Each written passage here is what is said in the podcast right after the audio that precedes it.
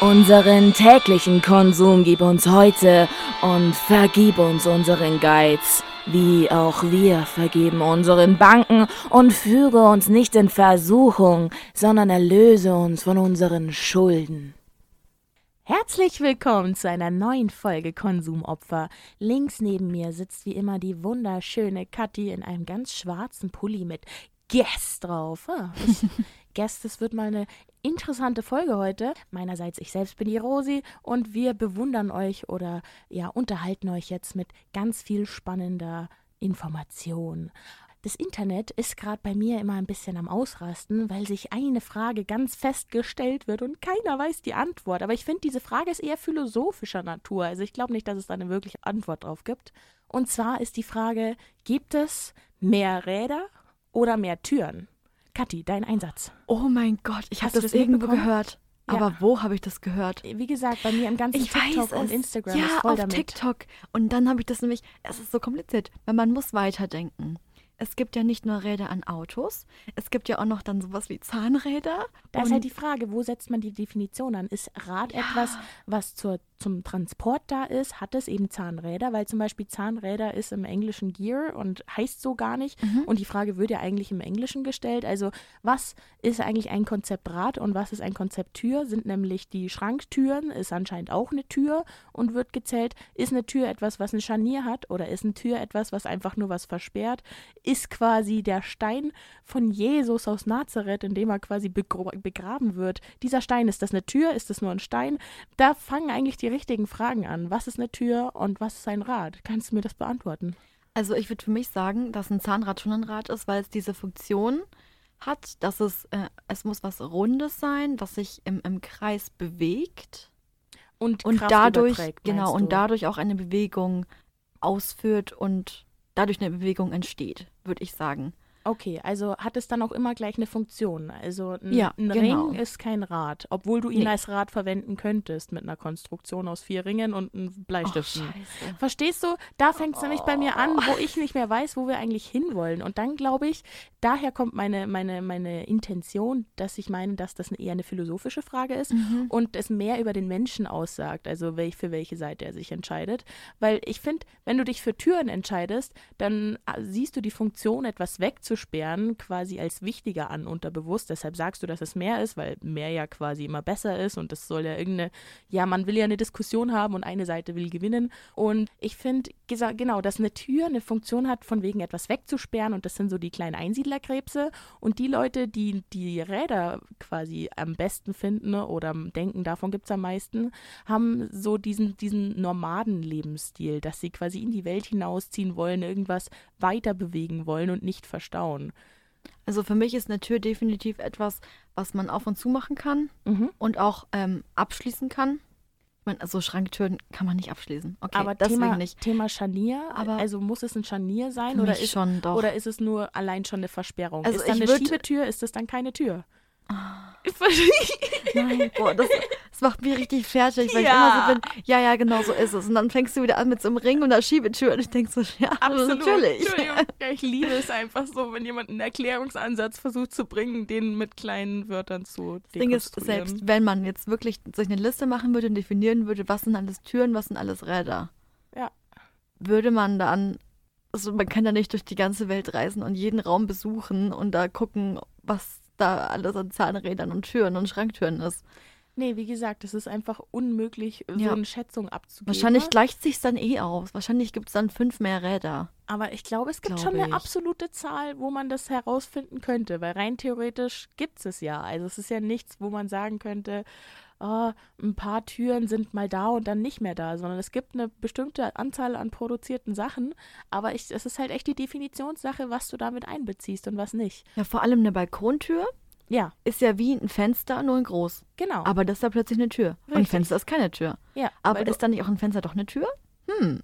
Hm. Und vor allem eine Fenster hat auch die Größe wie eine Schranktür. Und Ja. deshalb denke ich mir auch, es ist eigentlich das Gleiche, bloß aus Glas. Ist eine, ist eine gläserne Schranktür ein Fenster oder eine Schranktür?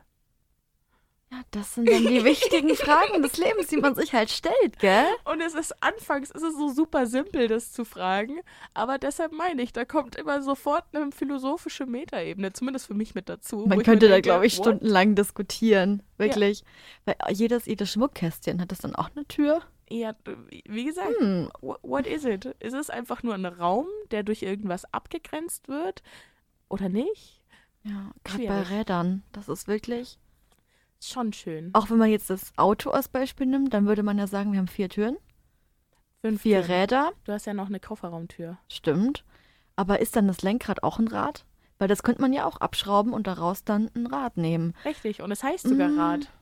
Ja, Das ist stimmt. so, das nehmen wir nur Sachen, die auch so heißen oder nur, weil das ist ja so Schranktür oder Kästchen. Wo ist da der Unterschied? Ist das allein der Name der Unterschied oder what?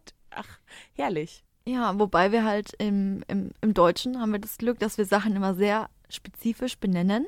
Sowas wie Glühbirne zum Beispiel, das gibt es in anderen Sprachen gar nicht. Das stimmt. Wir, wir lieben zusammengesetzte Nomen. Handschuhe, da, da lacht uns doch jeder aus. Hä?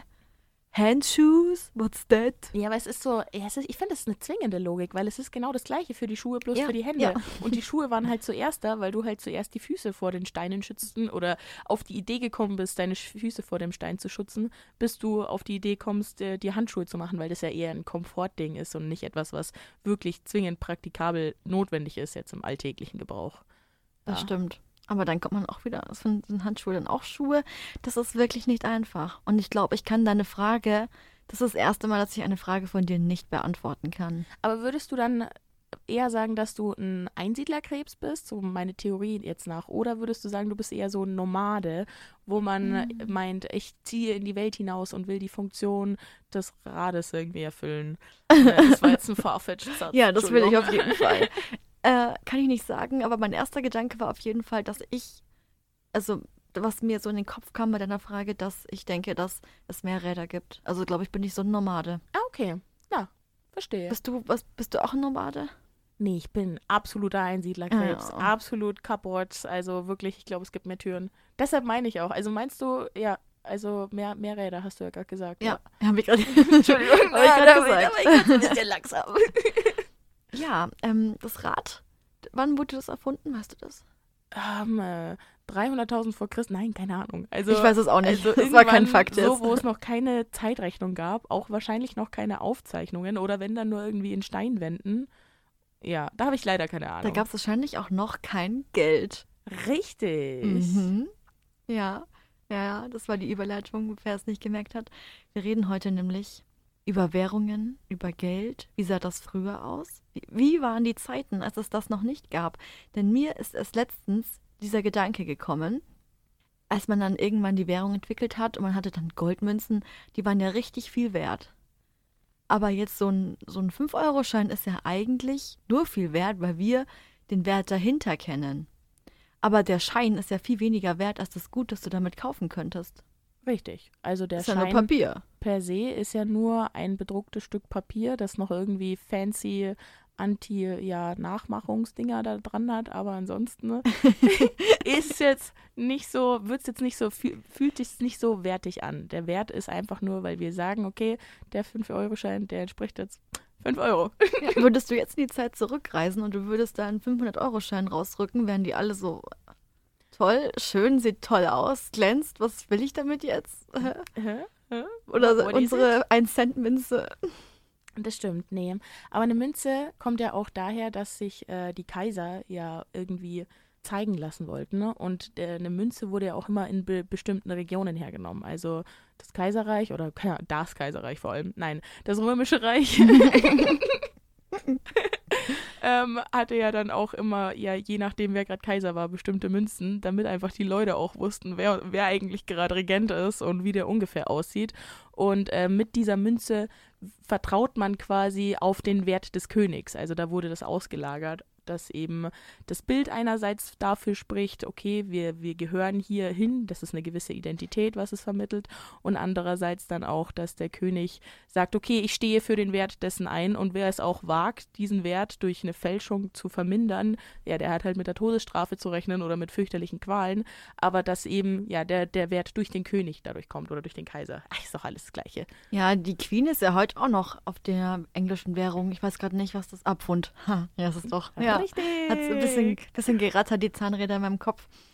Ähm, die ist ja auch heute da noch äh, auf den Scheinen zu finden. Mhm. Ich finde das wirklich sehr faszinierend, weil wir sind ja immer schon mit diesem Gedanken aufgewachsen, dass wir Geld haben, dass wir eine Währung haben, mit der man sich alles kaufen kann eigentlich. Es gibt nichts, was du ohne Geld nicht kaufen kannst, fast. Also fast.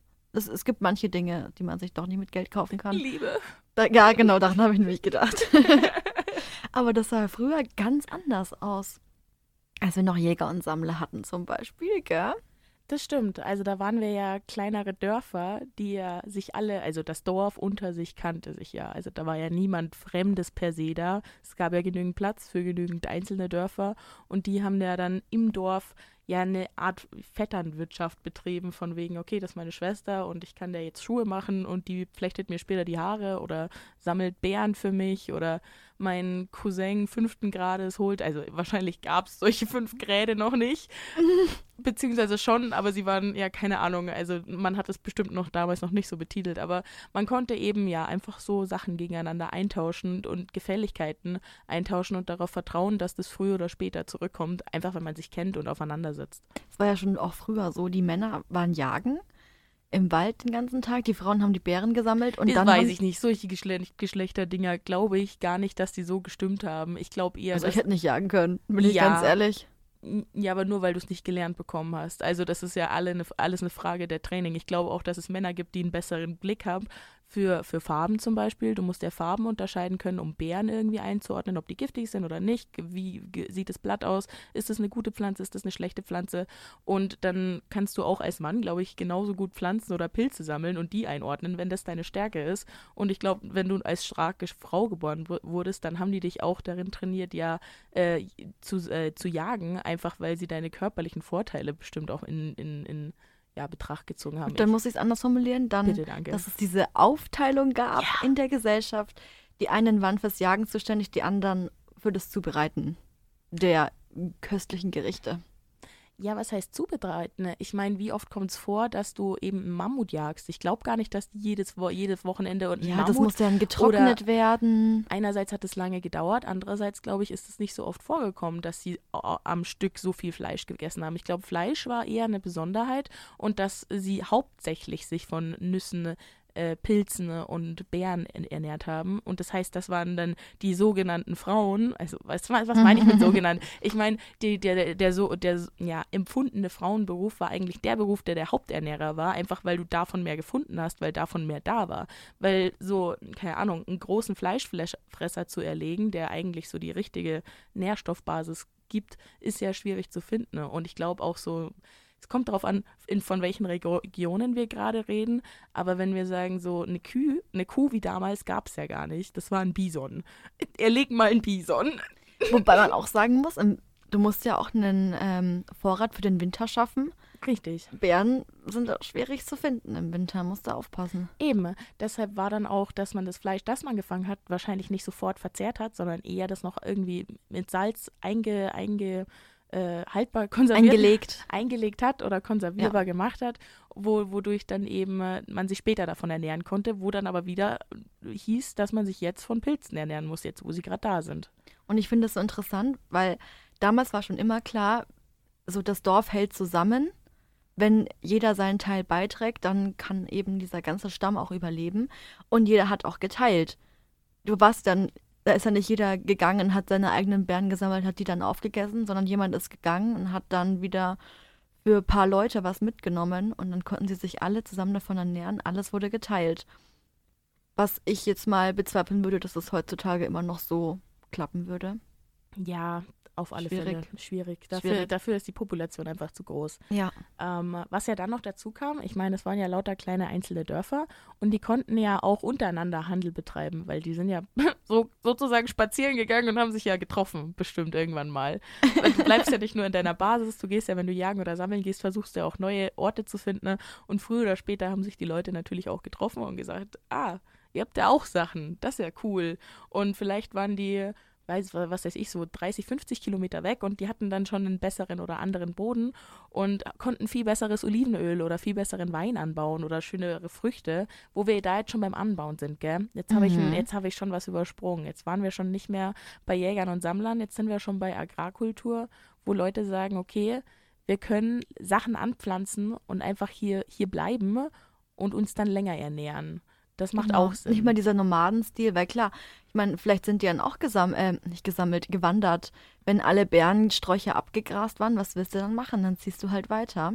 Genau, bist halt vor allem dem Tier den hinterhergezogen, weil es ja schwierig ist, so unter, unterwegs einfach mal einen Bison zu finden, sind sie ja den Herden ja quasi hinterhergeritten oder was heißt hinterhergeritten, hinterhergewandert, um halt eben ihren äh, ja, Unterhalt zu verdienen weiterhin. Ja, und natürlich haben sie überhaupt nicht daran gedacht, dass man jetzt dann, wenn man dann Kontakt mit anderen Dörfern hat, weil das eine Dorf prima Kartoffeln anpflanzen kann. Nee, die gab es wahrscheinlich noch gar nicht. Prima Nee, glaub- Kräuter anpflanzen kann. Kommt drauf an, wo wir waren. Ich glaube, die Kartoffeln gab es bei den Inka schon, wenn ich jetzt nicht vollkommenen Bullshit Mhm. laber. Aber ich glaube schon, weil Kolumbus hat die Kartoffel dann von den Inkern in nach Europa gebracht. Ja, Aber ich bin jetzt ganz gefährliches Halbwissen. das, wie vertrauen dir da jetzt? Das klang Das- seriös. Ja, ich, ich habe das jetzt einfach so gefühlt. Also, ja. Ja, die anderen, die sind super im Anbau von Heilkräutern. Die anderen verstehen das gar nicht, aber können super Honig finden. Und ähm, du hast keine Währung, mit der du das bezahlen kannst. Und so entsteht natürlich dann der Tauschhandel. Dass du dann sagst, okay, gib mir ein Glas Honig und dafür kriegst du so und so viel Kräuter. Da ist natürlich dann auch wieder die Frage, wer bestimmt, wie viel was wert ist und wie viele Kräuter wovon einem Glas Honig entsprechen. Genau, es sind quasi so viele Wechselkurse notwendig und die sind halt dann auch nicht einheitlich. Also es kommt dann ganz wieder drauf an, wer dir das gerade verkauft oder wer dir gerade was abkaufen will. Und mir gefällt ja nicht, deshalb ist das jetzt, weiß ich nicht, drei Honigtöpfe teurer und so. so also auf die Schiene. Es gab kein, keine, keine Einheit, wovon man quasi sagen konnte, darauf bezieht man sich jetzt. Genauso wie jetzt heutzutage mit dem Geld. Ja, und ich glaube, also, was heißt ich glaube, ich habe ja, da, meine Informationen kommen aus einem Buch von Yuval Noah Harari und der hat das Buch ähm, Eine kurze Geschichte der Menschheit geschrieben und das lese ich gerade, beziehungsweise habe ich schon gelesen, bin aber nicht ganz durch, aber den Teil zumindest habe ich schon gelesen. Darauf beziehen wir uns hier gerade. Ähm, und es hat eben auch angefangen, dass es so seltenere Ressourcen gab, wie zum Beispiel Muscheln oder Pigmente und Feuersteine, die jetzt nicht so den größten Nutzen gebracht haben. Also Feuersteine jetzt schon, aber ich meine, Pigmente waren ja rein zur, für Kunst da. Und um für sowas eben solche, solche, vor allem jetzt Muscheln, sind ja eine Ressource, die einfach nur hübsch sind, die man jetzt nicht zwingend brauchen kann, aber eben weil sie hübsch sind, kann man ihnen einen Wert beimessen. Und das war mit eines der ersten Tauschmittel eine Kaurmuschel, indem man einfach gesagt hat, okay, das ist jetzt so und so viel Muscheln wert und man ähm, hat dann quasi einen relativ fixen Wechselkurs, mit dem jeder was anfangen kann, zumindest in dem Dorf. Genau, weil sonst hast du, du brauchst ja irgendwie eine Person, die das bestimmt, wie viel was wert ist. Sonst kann ja wirklich jeder bei jedem anderen Menschen, wie eben mit dem Honig gerade bei dem Beispiel, äh, sich äh, nach Belieben neue Preise ausdenken. Ja. Und natürlich muss sowas Seltenes wie eine Muschel auch irgendwo mehr wert sein als jetzt ein Glas Honig. Weiß ich nicht, aber manchmal. ich manchmal. So diese Luxusgüter, das meine ich halt. Mhm. So Luxusgüter, die auch gerade seltene Güter sind, müssen natürlich irgendwo teurer sein als was, was du ständig nachproduzieren kannst. Naja, aber ich meine zum Beispiel, die Muschel wurde dort eher als Währung gesehen, weil eine Muschel wird ja einfach angespült und du hast ja keinen Aufwand betrieben, sie zu finden, sondern bist dem Strand entlang gegangen und hast sie einfach aufgehoben. Ach so, ich dachte Den so Honig- seltene, schöne. Nee, es war eher, es ist zwar was Schönes, aber es ist auch etwas, was vorhanden ist. Also auch in größeren Mhm. Mengen, dass du es gut damit bezahlen kannst. Also deshalb ist zum Beispiel Weizen schlecht zum Bezahlen, weil damit kann zwar auch jeder was anfangen, aber es ist einerseits vergänglich und andererseits ist da dann schwierig zu sagen, okay, ich nehme jetzt mal drei Säcke Reis mit, weil ich ein Schaf kaufen will, aber dann brauche ich auch noch hier die Kräuter für mein Kind und dann, das, dann wären es irgendwie 15 Säcke Reis, was du rumschleppen musst. Das ist halt auch, äh, nicht Reis, Weizen, die du rumschleppen musst. Deshalb war die Muschel mit eins der ersten Zahlmittel, einfach weil es was Kompaktes, Kleines war. Der Wert war, wurde ihm einfach nur zugesprochen. Die Muschel hatte jetzt so per se keinen Mehrwert, aber man hat gesagt, sie hat jetzt einen Wert. Man konnte sie gut transportieren. Und das sind lauter so kleine Sachen, die für eine Währung wichtig sind. Also, dass sie funktioniert. Weil sonst ja wenn du viel Weizen hast, dann ist das schön und gut, aber das bringt dir wenig, wenn du ihn nicht verarbeitest. Das heißt, du kannst auch kein Vermögen ansparen. So eine Muschel kannst du dann auch aufheben und sagen, okay, die drei Muscheln muss ich heute nicht ausgeben, die gebe ich erst nächste Woche aus. Ja, total. Das sind ja so die ersten Anfänge dann wirklich als ein Konzept einer Währung zu erfinden. Eine Sache, die an sich eher wenig wert ist, aber eine Gesellschaft schreibt dir einen Wert zu. Wahrscheinlich waren die zwei Dörfer weiter so, hä, okay, was wollt ihr mit den ganzen Muscheln? So wie die jetzt auch so werden, was wollt ihr mit den ganzen Papierscheinen? Ja. Das, Beziehungsweise teilweise sind es ja keine Papierscheine mehr, es sind nur Zahlen auf Computern und wir sagen, okay, ja. die Zahl auf dem Computer ist jetzt gestiegen. Das heißt, ich habe jetzt mehr Geld. Und wir so, gut. Das stimmt. Und gut, so, so wird der Staat immer reicher. Machen wir noch eine Null hinten dran. Ja. Wenn ich das auch könnte in meinem Konto, würde ich es machen. Dann, dann, machen, dann, machen wir jetzt einfach 100 Milliarden in die Bundeswehr rein und dann funzt das. Ja, und wer ja. darf es dann ausgleichen? Wir. Ja, das funktioniert halt so leider dann nicht mit Geld. Weil natürlich ist es zwar ausgedacht und man kann sagen, okay, ich nehme jetzt einfach mehr Geld, aber dann funktioniert das ganze Kon Gesamtkonstrukt nicht mehr. Deshalb äh, haben wir quasi Schulden aufgenommen und müssen die halt dann später abbezahlen wo man sich auch denkt, what? Okay, cool. Ja, klug ist was anderes. klug ist was anderes. Nee, aber Geld ist ja allgemein dafür da, dass viele Fremde miteinander zusammenarbeiten und ähm, dass sie sich gegenseitig Gefälligkeiten und ja Dienstleistungen erbringen. Und Geld ist halt einfach der gemeinsame, gemeinsame Nenner, dass man sich darauf einlasst auf den Handel, weil es äh, verlangt ja auch viel Vertrauen darauf, dass ich dir jetzt Schuhe baue und ich muss dann darauf vertrauen, dass du mir sicher diese Äpfel vorbeibringst. Oder entweder hast du die Äpfel schon da, aber manchmal ist ja auch irgendeine mhm. Art von Zeitverzögerung da und ein Handel also basiert immer auf Vertrauen. Vertraue ich drauf, dass mein Handelspartner sein soll erfüllt. Und Geld ist halt ein effizientes System, so ein Vertrauen zu schaffen. Das stimmt, das stimmt es ist ja auch oft so, dass du dann auch, keine Ahnung, zum Beispiel bei, bei Wohnungen oder Hotelzimmern eben die Kaution zahlen musst, die dann echt sehr hoch ist, damit sie halt wissen, okay, wenn sie die Kaution zahlen kann, dann sind wir gut abgesichert, falls ja. irgendwas ist und wir wissen auch, sie hat dieses Geld. Ich würde auch, also wenn ich da in der Zeit gelebt hätte, würde ich mein paar Schuhe da auch nicht rausrücken, bis ich zumindest die Äpfel gesehen habe. Definitiv. Richtig, also klar. Aber ich finde es wichtig, dass man eben diese Währung entwickelt, auch für sich selber. Weil wie anstrengend ist das bitte als Schuhverkäufer, wenn du dann immer dir selber quasi ausrechnen musst, wie viel Kräuter sind es jetzt und wie viel Äpfel sind es jetzt und dann bestimmt, was du da an Verhandlungen. Ja, super stressig. Also entweder du hast ein System für dich entwickelt oder du ja, kennzeichnest das alles mit einer moralischen Willkür und sagst, ja, dich mag ich, du kriegst einen günstigen Preis, dich mag ich gar nicht, du kriegst einen richtig teuren Preis. Und was, du hast keine drei Schafe, ja, dann kriegst du halt keine Schuhe. ja, ja, genau. So ja. muss es halt dann enden. Genau. Nee, das ist halt das äh, mit, mit Geld, dass alle immer Geld nehmen und auch alle ja Geld bereit sind einzutauschen. Also diese, diese, dieses universelle Tauschmittel macht es halt möglich, dass man ja, zum Beispiel Gewalt gegen Wissen eintauschen kann, indem zum Beispiel ein Soldat sagt, ja, ich werde jetzt Soldat, finanziere mir mein Studium dadurch, weil ich durch die Bundeswehr studieren kann und er gebe quasi, also zur Not meinen Körper hin, das hört sich jetzt schlimm an, aber so schlimm meine ich es gar nicht, aber es geht mir eher um das Konstrukt, dass man eben für den Einsatz des Körpers Wissen er erlangen darf und das geht alles über den Wechselkurs Geld. Das stimmt. Es ist es ist einfach Fakt, dass schon seit die Menschheit begonnen hat, alles über einen Wechselkurs. Ähm, ja, davor war es halt der Wechselkurs, dass man so ge sich Gefühle eingetauscht hat. Also man hat sich ja Zuneigung gezeigt, wenn wir jetzt bei Jägern und Sammlern bleiben ja. oder bei frühen, ja, autarken Dörfern, die haben sich das halt, durch Gefühle, jemand, die eine Hand wäscht die andere. Also es gibt ja auch alte Sprichwörter, die kommen ja irgendwo alle her. So, das war ja dann eher so der Gemeinschaftsgedanke, auch, dass man so dieses Wir-Gefühl hatte und im Umkehrschluss auch die Fremde waren die anderen und die darf man dann, also man war zwar bereit, dann Handel zu, zu führen, wenn es um Produkte ging, die man selber nicht anbauen konnte, aber ich glaube, so allgemein hatten, waren die Dörfer auch froh, dass sie so eigene Dörfer waren. Das war, glaube ich, ist so beim Mensch, das ist ja so ein Sittentier.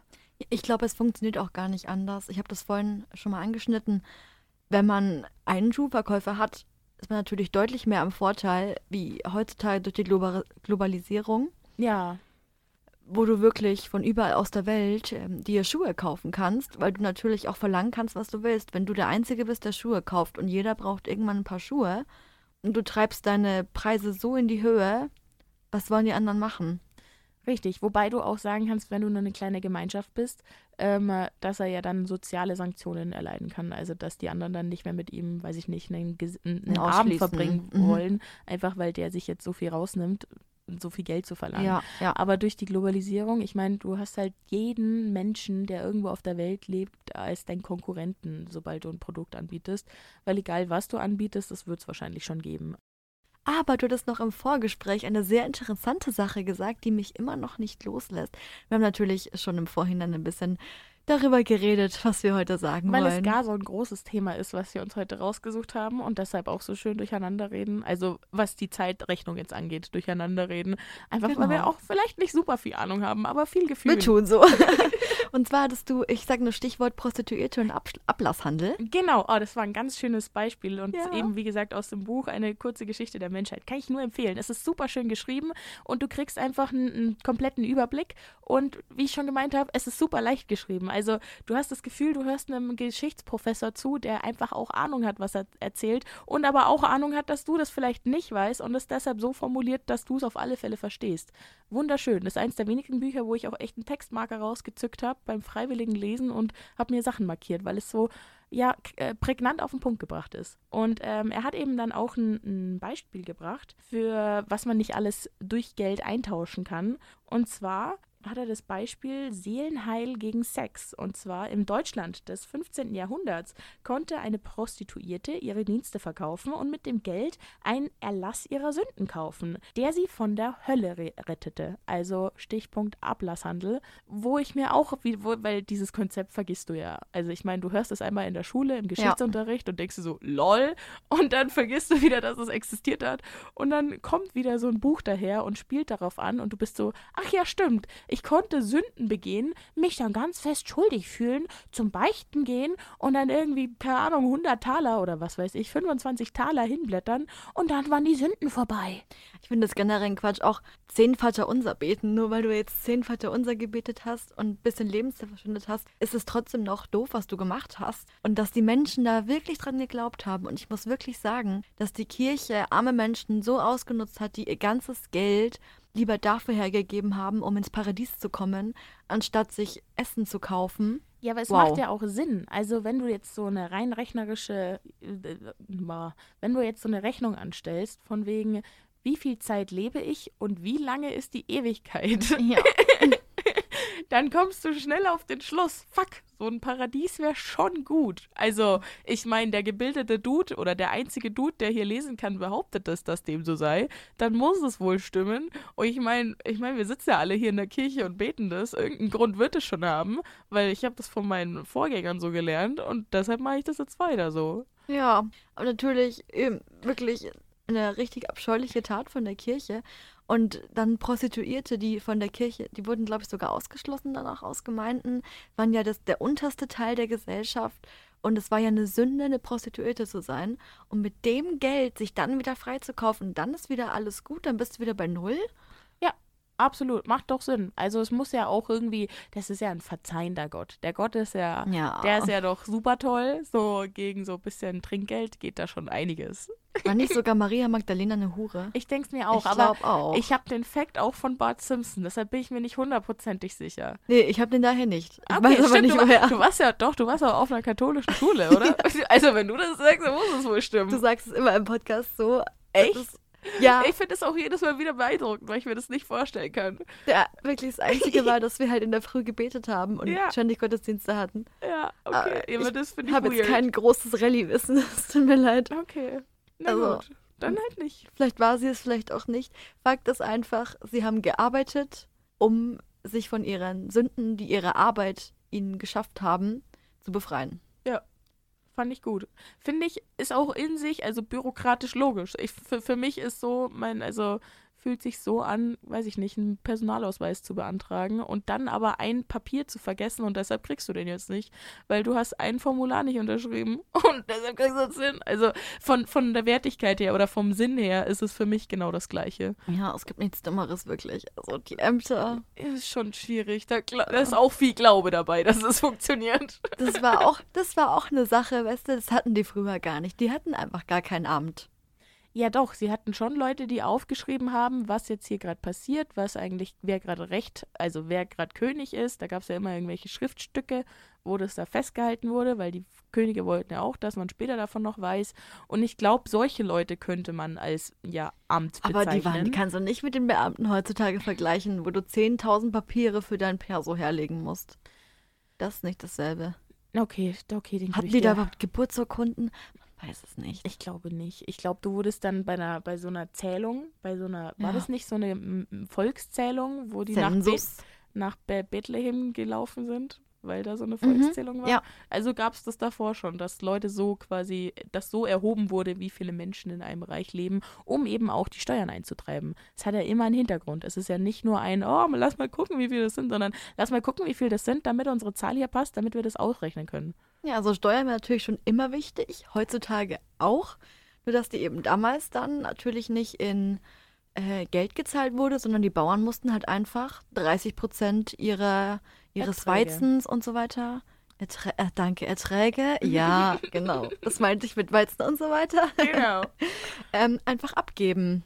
Ja, weil sie halt auch, das war ja verpachtetes Land. Also der König war irgendwann mal, keine Ahnung, wie das passiert. Irgendjemand hat mal gesagt, okay, das ist mein Land. Dann wurde das Land von dem immer größer, weil seine Familie größer war oder keine Ahnung warum. Und ja, dann Heirat. Heirat und so Zeug. Mhm, Ahnung, man merkt Auf alle Fälle ist das Land irgendwann so groß, dass es einer nicht mehr bewirtschaften kann. Außerdem hat er sowieso Prestige und was weiß ich warum. Auf alle Fälle verpachtet der König das Land, weil es laut Papier ihm gehört. Und deshalb äh, erhebt er deshalb dann ja auch, es waren ja Leibeigene. Das heißt, es waren ja nicht nur irgendwie Leute, die da gewohnt haben und dann chillig da irgendwie ihr, ihr Leben geführt haben und dann später einfach was abgeben mussten, sondern die mussten fragen auch, wen sie heiraten dürfen, mit wie sich, keine Ahnung, darf ich mir noch eine Kuh zulegen. Sowas alles musste erst durch den König oder dem, an den sie dann auch die Steuern abgeben mussten, dann auch erlaubt werden. Deshalb, das ist immer noch so ein ganz, also so, ja, super einschränkendes Leben. Also, ja. Steuern waren schon damals wichtig und sind es natürlich heute immer noch. Mhm. Und dass wir eben jetzt zum Beispiel in Deutschland nicht das Staatsoberhaupt eines Königs haben, sondern ein Parlament? Haben wir ein Parlament? Ja, ja. Würde schon meinen, ja. Genau. Und ja, so ein, so ein Bauer kann es natürlich so ein Stück Land gar nicht leisten, das zu kaufen, dass es ihm gehört. Das wird er niemals in seinem Leben schaffen. Die also Menschen hatten ja keine nicht, Vermögen. Ja, genau. Ja, ja, das meine ich, ja, genau. ja. Das war Zeitsprung. Zeitsprung? Ja. Ich meine, der König, der hatte ja auch nicht wirklich bezahlt, die Länder, der hatte die halt einfach irgendwann. Und so ein Stück Land war so von, von so großem Wert. Ja, das hast du halt nie erwirtschaften können irgendwie. Niemals. Du wurdest ja auch klein gehalten. Also es war ja auch Absicht, dass Bauern nicht hätten, also dass es keine öffentliche Schulen gab und alles. Weil durch Bildung und Wissen kommt halt Macht und dadurch kommt halt auch Macht, sich selber zu emanzipieren und zu sagen, nö, eigentlich kann ich das auch alleine machen. Also auf diese Realisation sollten die Bauern ja auf keinen Fall kommen. Deshalb äh, wurde das Volk dumm gehalten. Ja. Exakt, exakt. Äh, exaktement. Geld macht ja nicht nur reich, sondern auch tolerant, weil mhm. dir ja auch egal ist, von wem du Geld kriegst, Hauptsache es ist genug Geld. Also ja, ja. Boah, ich würde so, würd so gern sagen, nee, aber ja. Das ist ja so, also so kleine Dörfer früher haben ja mhm. nur mit sich alleine Handel getrieben, teilweise. Und da war eine gute Ärztin, oder nicht Ärztin, aber eine gute Heilerin in so einem kleinen Dörfchen. Und die hat halt nur ihre eigenen Leute geheilt. Und warum sollte sie jemand anderes heilen? Weil von dem weiß ja nicht, was soll der jetzt anbieten. Wenn der gerade sowieso krank ist, muss er ja geheilt werden, um sowieso irgendwie was äh, ja, bezahlen zu können. Vor allem, wenn es noch kein Geld gab. Und deshalb ist es mit Geld gar kein Problem. Also mit Geld kannst du auch einfach, weiß ich nicht, vor allem in Amerika, bist du mit einer deutschen Krankenkasse einfach ein kleiner Gott. Also du kannst, du kannst einen Unfall haben und du wirst halt einfach ja gut versorgt, weil sie wissen, da kommt halt genügend Geld ran. Aber im Umkehrschluss, wenn irgendwie ein augenscheinlich Obdachloser eigentlich eine Hilfe bräuchte, weil er irgendwie einen spastischen Anfall hat, ja, dann holt keiner einen Krankenwagen, weil der teuer ist und der den nicht zahlen kann. Was ich mich gerade frage, Ja. zurück wieder äh, in, in der Zeit, wo es eben dann die Heiler gab. Ja. Wenn der Heiler das nicht geschafft hat, die Person zu retten und sie gestorben ist, dann musste er trotzdem sein Geld bekommen. Also nicht sein Geld, sondern eben sein, sein, sein, Sein. Gegenzug Ja. dafür, dass er es nicht geschafft hat. Das ist doch auch schlimm. Da gab es doch sicher große Diskussionen. Ich habe den Punkt nicht verstanden. Wieso, wieso kriegt er kein Geld, wenn er stirbt? Weil wenn der andere stirbt, kann er sich ja einfach nehmen, was er an sich trägt. Das ist ja so, Ach so, äh, glaubst du, die sind alleine zu einem Heiler gegangen? Der Ja. kam dann, wenn du so, so, so richtig krank in deinem Bettchen liegst. ja, und dann kommt da dieser Heiler und dann stirbst du halt, nachdem der Heiler da war. ja, Das ist natürlich schon, also du musst ja dein, dein, dein Geld eben dafür nehmen und dann bekommst du was dafür, obwohl du absolut nichts geleistet hast. Oder es halt nicht geschafft hast. Ach so, aber das ist Das ja bei meine ich. Ärzten heute noch so teilweise. Ja, ja. Also das ist ja dann immer noch die gleiche Zahlleistung und es ist ja nicht zwingend gegeben, dass der dich jetzt rettet. Aber ich finde, das nochmal was anderes. Okay. Wenn du im Krankenhaus stirbst und da waren 5000 Ärzte, so viele Krankenschwestern und so weiter, als wenn einfach so ein Heiler kommt und der ist was. Für mich ist das was anderes. Okay. Aber vielleicht ist für dich das Krankenhaus einfach nur eine Fabrik und ein Heiler ist für dich ein einzelnes Individuum. Ja, genau so sehe ich das nämlich. Mhm. Ja. Aber das ist, glaube ich, ein Mit Trugschluss. einer ganz anderen Bindung auch zu Ja. den Patienten, weil das wahrscheinlich auch wer ist, den er dann persönlich kennt. Ja, nee, da sind Ärzte schon recht gut drin, das einfach auch zu unterkühlt zu halten zu Pa- Patienten, Mhm. weil es gibt so viele Patienten. Und ich meine, wer weiß, ob du den wieder siehst oder wer weiß, ob du den auf dem OP-Tisch aufschneidest und er stirbt. Weil Narkose sind. Wusstest du, dass man bis 2014 gar nicht wusste, warum eine Narkose wirkt? Sondern man hat die einfach. Man, man wusste, wie man sie dosieren muss und, alt und alles, aber man wusste nicht, wie quasi neurochemisch die Narkose im Gehirn funktioniert. Man wusste nur, dass die funktioniert und in welcher Dosis. Das fand ich viel zu geil.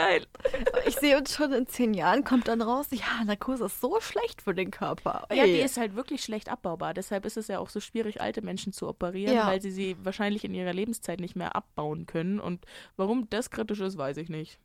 ja. Ja. Ich hatte schon ein paar Narkosen und ich lebe noch. Easy. Echt? Wurdest du operiert? Was wurde bei dir operiert? Ich wurde einmal im Bauch operiert und einmal im Auge. Krass. Das war's schon. Waren nur zwei. Ja, aber, aber wa- was war da? Wa- Was war da los? Ähm, Also im Auge wurde mein Muskel verkürzt, weil ich, Ah. äh, ich bin kurzsichtig, ja, Mhm. genau. Das war ganz Und dann wird er noch weiter verkürzt, wenn du schon, weil sind die dann nicht angespannt oder würden Nee, die... die wachsen so in die Länge dann. Und dann wurde der, Ah, genau. mhm, verstehe. Weil der so angespannt ist die ganze Zeit, oder? Ja, Mhm. ja, genau. Und seitdem brauche ich trotzdem noch eine Brille. Ding, ding, ding. Aber vielleicht bist du deshalb dann nicht super blind, sondern kannst Konturen sehen. Und ich habe einfach eine Narbe im Auge, gell? Das ist Echt? ungelogen. Das ist mir vor, einem, vor ein paar Wochen erst aufgefallen, weil mein Bruder das gesagt hat. So, oh, was hast du da im Auge? Und dann bin ich zum Spiegel und war so, scheiße, was ist das? Und meine Mutter so, hä, ist doch die Narbe von der OP. Was du- denn das hier? Mein Augapfel geschnitten haben. Echt? Ja, cool, krass. Ja, wow. Ja, In den Au Apfel hinein. äh, ja, Ist nicht schlecht. Und, am- und Bauch war wissen. Blinddarm? ja. Okay.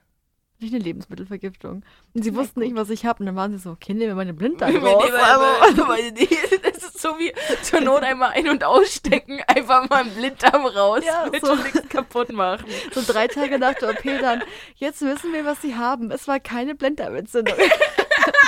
Wie geil. Also gut, ich muss, also mein Blinddarm war auch entzündet, aber das war nicht das Problem. Es hat nichts gebracht. Aber jetzt habe ich keinen Blinddarm mehr. Ja, krass. Das finde ich schon mies lustig. Ja, hattest du schon mal eine Narkose? Ja, ich hatte, ich glaube, drei OPs. Ui, Ja, ich am habe Fuß? Mhm, genau, weil ich habe einmal, ich glaube mit 13 den Keil eingesetzt bekommen, dass mein Fuß noch in die richtige Richtung wächst, weil ich habe einen Knicksenk Spreizfuß und habe dadurch gehen, äh, habe dadurch Schmerzen beim Gehen und Stehen oder hatte es früher zumindest ganz extrem, mittlerweile geht's. Und ähm, die erste OP hat nichts gebracht. Das war mir fast schon ein bisschen klar, weil ich schon eine Schuhgröße von 42 hatte. Aber die hatten dann noch richtig Hoffnung, dass es jetzt voll was Mhm. rausreißt. Und ich dachte mir so, "Ja, so eine Narkose würde ich schon mal gerne mitnehmen. Mit 13 habe ich mir das gedacht. Und deshalb habe ich mir den einsetzen lassen. Mit 15 ist dann der Keil wieder rausoperiert worden. Und mit 16 hatte ich dann die große Fuß-OP, wo mir dann, und jetzt wird es ein bisschen, weiß ich nicht, vielleicht eklig für Leute, aber mir wurde ein Teil von der Hüfte abgeschabt. Der wurde mir dann in den Wrist eingesetzt, damit da Spannung entsteht und der sich von selber aufstellt, weil quasi zu viel Material da ist. Dann wurden mir noch meine Sehnen verkürzt dieses Mal, weil das war auch so weird. Bei der 2013er OP wurden meine, nee, genau, bei der 2013er OP wurden meine Sehnen verkürzt und bei der, bei der 2016 OP wurden meine Sehnen verlängert, wo ich mir auch gedacht habe, okay, dann machen wir das halt genau anders als beim ersten Mal, aber easy. Okay. An genau der gleichen Stelle, aber also es ist genau die gleiche Sehne, die einmal ver verkürzt wurde und dann später wieder verlängert. Also ganz weirder Shit. Und äh, die wollten eigentlich sogar noch meine ähm, Ferse abschneiden und dann richtig hinsetzen. Das war gar nicht mehr nötig. Also haben sie diesen Fuß, so wie er war, dann noch mit zwei Schaschlikspießen fixiert und Mhm. bin dann erstmal Oh. für, genau, Entschuldigung, bin erstmal für sechs Wochen ähm, mit dem Rollstuhl in die Schule gefahren, einfach weil ich den nicht belassen durfte, weil zwei Schaschlikspieße in meinem Fuß waren. Und, also nicht Schaschlik, aber es waren halt zwei Metallspieße. Ich sag nur gern Schaschlik dazu. die hatten dann am- Ende dann auch noch so eine kleine, so, so einen Haken, dass die nicht von alleine wieder rausflutschen, sondern dass die da fixiert drin bleiben. Und ähm, genau, diese wurden dann nach sechs Wochen wieder rausgenommen und dann bin ich dann nochmal, glaube ich, acht Wochen auf Krücken gewesen und habe mittlerweile, also immer wenn ich was für meinen Rücken mache, setze ich super schnell Muskeln an und habe einen richtigen Stiernacken beieinander. Einfach weil ich immer so periodisch recht oft mit, Drück mit Krücken gelaufen bin.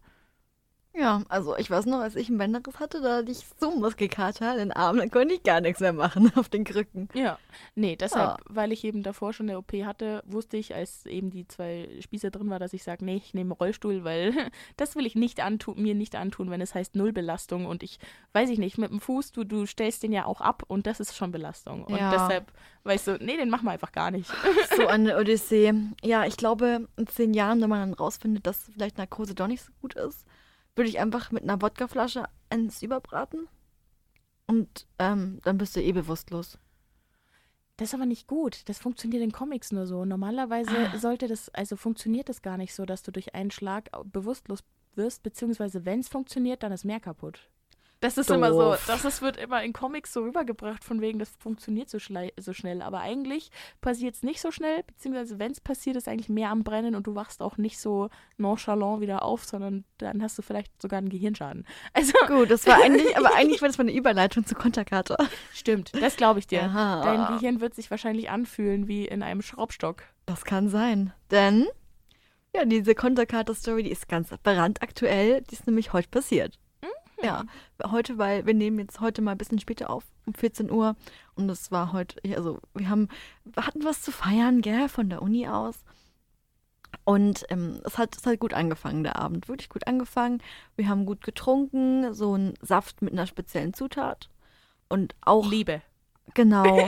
Und auch ähm, so kleine Gläschen, wo auch nur diese spezielle Zutat drin war. Hatten Ja. wir auch ein paar mehr davon. Felix Felicis. Ja, genau. Ja. Und ähm, wir hatten dann vor, um halb drei Ja. nach Bad Abach zu laufen. Das ist zu eine Fuß. Gute Idee. Das haben wir uns auch gedacht. Sportlich. Also am Hauptbahnhof waren wir noch richtig so eingehakt. Zu dritt waren wir da unterwegs und eins, zwei, drei, vier. Und haben noch gesagt, wie schön schnell wir unterwegs sind. und dann nach einer Stunde haben wir dann gemerkt, gut, es geht alles komplett nur bergauf. Aber komplett. Es war einfach nur ein Berg die ganze Zeit bergauf. Das war wirklich hart. Hm. Und meine Freundin, wir hatten alle wahnsinnig Durst. Und dann war sie sehr verzweifelt und es war wahnsinnig lustig. Sie hat dann an jedem Busch ist sie stehen geblieben. Es hat geregnet nämlich und hat sich so, hat so diesen Busch geschüttelt, dann hast du diese Tropfen aufgefangen. Ja, richtig Not am Mann. Wie so ein Jäger und Sammler. Ich war schon kurz davor, einfach so eine Pfütze aus der Straße aufzulecken. Nein. Aber habe ich natürlich nicht gemacht. Danke. Da, Ähm, da kriegst du bloß wieder Magen-Darm dann und dann hat nimm sie- sie dir noch mit einem Blinddarm raus. Dann hat sie an so einer Mauer hingen dann so Tropfen, die hat sie auch noch mitgenommen. Hm. Oh Gott, ähm, ja, Geil. und dann haben wir, dann hat sie die ganze Zeit gesagt, ja, ähm, so noch eine halbe Stunde dann sind wir da. Mhm. Und dachte ich mir, ja, gut, halbe Stunde, das schaffe ich noch, das schaffe ich noch. Die ganze Zeit noch gesagt, ich brauche Wasser. äh, dann nach einer halben Stunde hat sie gemeint, ja, also noch eine halbe Stunde, gell? Ja, ja, ja. Und dann hat sie gemeint, okay, wir müssen jetzt durch Großberg durch und dann noch einen Kilometer, dann sind wir in Grasselfing und dann sind wir eh in Bad Abach. Und dachte ich mir, ja, passt, nach einer halben Stunde, ja. Und dann waren wir dann endlich in diesem hässlichen Grasselfing. Ah. Und dann sehe ich da dieses Ortsschild Gresselfing zu Ende, Bad Abach, zwei Kilometer. ich war so, Oh äh, du hast doch gesagt, das ist direkt dahinter. Ja, mit dem Fahrrad sind es drei Minuten. ja. Und dann sind wir da so einen verlassenen Feldweg neben der bis 16 lang gelaufen. Sehr gut. Und dann hat- hat sie gemeint, das ist ein Berg. Und da zählen wir jetzt bis 30, weil das nämlich 30 Sekunden sind, wo sie da hoch braucht. Und dann hat sie zehn Minuten später festgestellt, ach, das ist jetzt erst der Berg. Ach ja, hier hin. Und sie hat auch gemeint, nee, also die zwei Kilometer nach Bad Abach, das stimmt gar nicht. Das Ortsschild lügt. Ach so. Ja. Ah, bestimmt. Weil das, Das stimmt Ortsschild nicht. Das Und- öfter tut. Und ich, voller Hoffnung, ah ja, okay, mhm, ja klar, ja, ach, davon ist es wahrscheinlich. Und ich habe das voll abgekauft. Oh. Und dann war es dann die letzte halbe Stunde, die angebrochen ist. Und dann waren wir um Viertel vor sechs auch da. Okay. In der Früh. Ja, Das ist ein bisschen spät. Also Ja. anstrengend früh. ich habe mir das auch irgendwie entspannter vorgestellt. Ja, man hört sie an. Ehrlich gesagt, dachte ich mir, ach, das ist noch ein Spaziergang, so ein Schnappers, mach mal schnell. So zum Einschlafen als Betthupferl. Ja, kann man auf dem Weg ausnüchtern, das ist, ist doch ganz nett. Aber ich habe irgendwie überschätzt, dass dann auch vielleicht die Füße wehtun und sich vielleicht ein paar Blasen holt. Aber es war halt natürlich schon legendär, muss man ehrlich sagen. Das Wir hatten ich. sehr viel Spaß. Ja. Da kommen dann auch lustige Gespräche zustande. Und um drei Uhr nachts ähm, wurden wir dann mit einem Feuerwerk begrüßt. Ich glaube, das wurde extra für uns gemacht. Ja. Sicherlich. Ja, Mhm. weil ihr so fleißig einfach durchgelaufen seid. Und dann äh, kommt da die Feuerwehrinitiative und sagt, dafür gibt es jetzt ein Feuerwerk. Äh, wir haben die ganze Zeit gesagt, es ist 5 Uhr morgens, die anderen Leute schlafen alle. Und wir haben schon unsere 10.000 Schritte für den Tag erledigt, ja? Wir machen hier Sport. Yes. Wir und that's wandern. on having a work-life-balance. So alle anderen schlafen und chillen in ihrem Bett und wir machen hier Sport. ja, absolut. Ihr seid halt einfach krasser als alle anderen. Ja. Viel besser und gesünder. Vor Total. allem mit dem Intus. Vor allem mit dem Saft. Ja, mit dem Promille-Saft. Ja. Ich war so glücklich, als ich Wasser hatte. Ja, weil Alkohol trocknet ja auch aus. Und Sehr. dann machst du noch was Sportliches dazu. Dann bist du ja doppelt ausgetrocknet. Das ist ja doppelt Ich habe scheiße. ganz vergessen, das zu erzählen. Sie war dann irgendwann so verzweifelt. Oh, ist hier irgendwo ein Gartenschlauch? Hier muss doch ein Haus sein mit Gartenschlauch. Ja, recht hat sie. Habt ihr Ja. gefunden? Ja, aber wir wollten dann doch nicht auf das Grundstück einbrechen. Das haben wir dann nicht gemacht. Echt? So viel Pietät hattet ihr noch? Ja, wir sind Krass. weitergelaufen und haben die ganze Zeit nur gesagt, ich muss was trinken. Chapeau, mein liebes Känguru. Da hätte ich ja gar keinen Fick mehr drauf gegeben. Ja. Weil wir halt auch nicht so wussten, ist das so gesund? Dieses, ja, ja. Das stimmt, aber du musst halt einfach wahrscheinlich erst ein bisschen laufen lassen und dann erst trinken, sodass das Ja. alles, was so steht, äh, diese Keime erstmal rausgespült werden und dann so nach ein paar Sekunden kannst du es trinken und dann für die nächsten drei Wochen eine Scheißerei haben. Ja, außerdem stand da auch so ein Schild, hier wache ich und dann war da ein Hund. Und dann dachten wir uns, okay.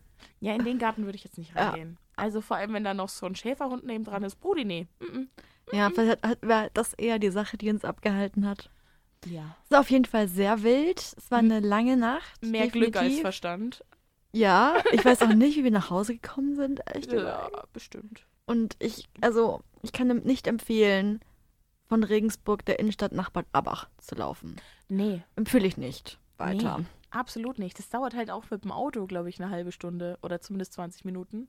Ja, als wir dann da waren, ähm, kam auch schon der Bus. Hätten wir auch Bus fahren können.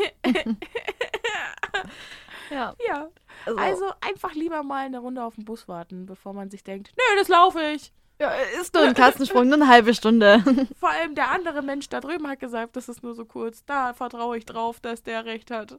Das funktioniert nicht. Das ist mir Ja. auch schon passiert. Nee, nee, das stimmt einfach nicht. Das habe ich nicht mehr, das Vertrauen. Tja. Gut.